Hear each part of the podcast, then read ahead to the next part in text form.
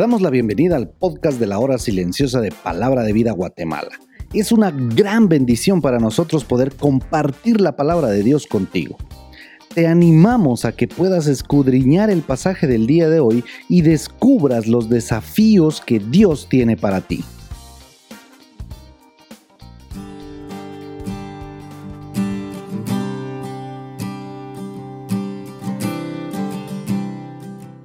Estoy seguro que el Señor te ha estado bendiciendo mucho en este tiempo. El día de hoy, sábado, nuestra meditación se encuentra nuevamente en la carta a los Gálatas, ahora en el capítulo 4 del versículo 27 hasta el capítulo 5 y versículo 1.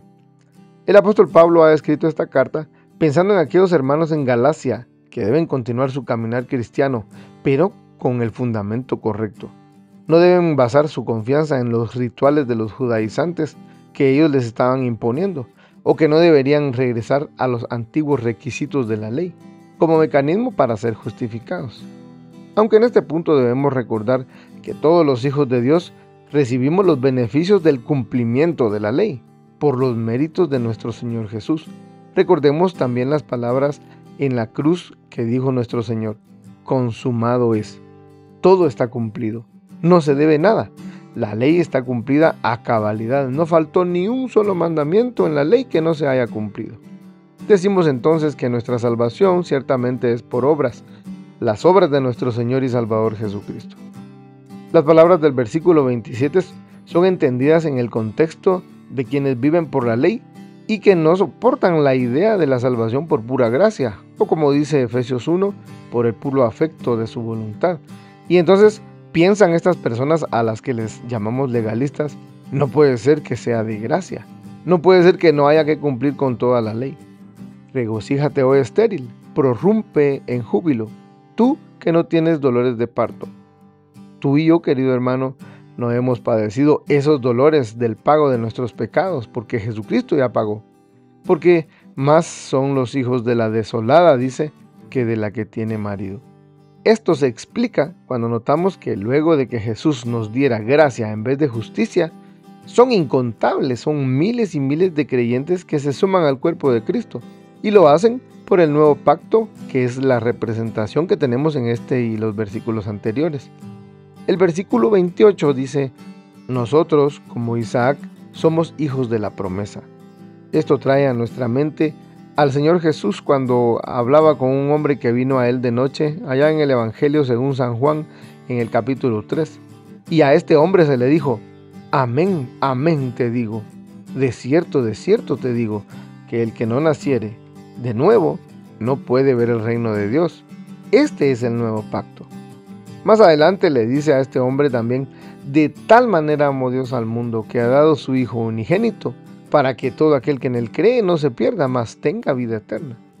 Esta verdad el apóstol Pablo se la recuerda a los hermanos en Éfeso en el capítulo 1 de su carta diciendo, en amor habiéndonos predestinado para ser adoptados hijos suyos por medio de Jesucristo según el puro afecto de su voluntad. Pablo les está recordando que nuestra simiente o nuestra descendencia no es terrenal, no es por un papá y una mamá terrenal, es una descendencia espiritual. Leamos el versículo 29. Antes el nacido de la carne perseguía al nacido por el Espíritu. Así es también ahora, dice Pablo, y cuando vemos una práctica en una congregación y la tachamos sin el fundamento bíblico, sino solo por nuestra percepción o por nuestros sentimientos o porque en mi antigua iglesia mis abuelitos lo hacían de una manera o de otra, bueno, esto se convierte en una ley con el paso del tiempo. Y si no se hace así, de seguro están en pecado. Cuidado hermano, porque dice la escritura, echa fuera a la esclava, porque de ella no hay quien vaya a recibir herencia. De las obras de la ley no hay más que condenación, porque de la que es libre nacen todos los que reciben la vida eterna.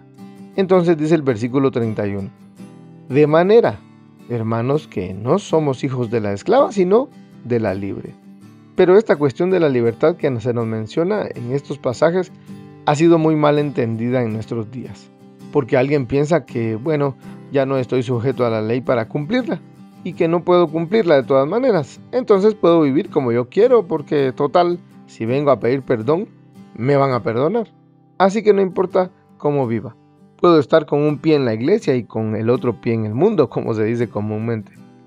Continuando con este contraste entre la ley y la libertad del nuevo pacto en Cristo, dice el versículo 1 del capítulo 5, Estad pues firmes en la libertad con que Cristo nos hizo libres, y no estéis otra vez sujetos al yugo de la esclavitud.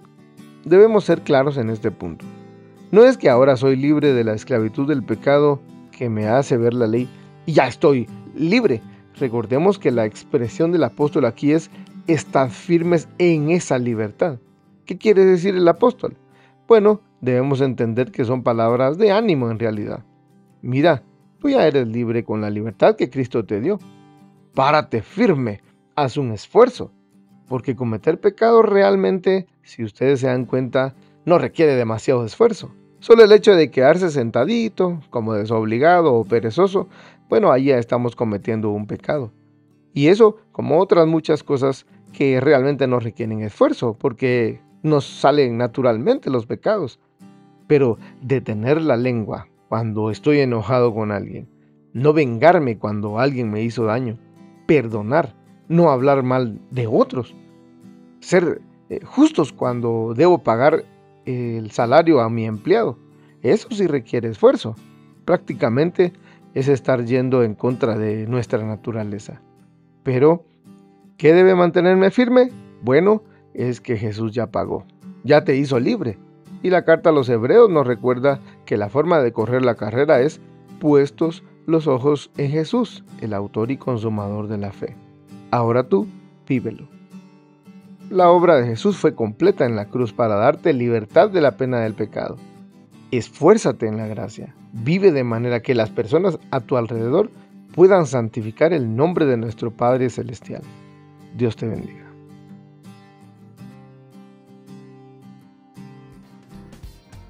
Queremos animarte a que puedas compartir este podcast con tus amigos y así poder crecer juntos en el conocimiento de la palabra de Dios.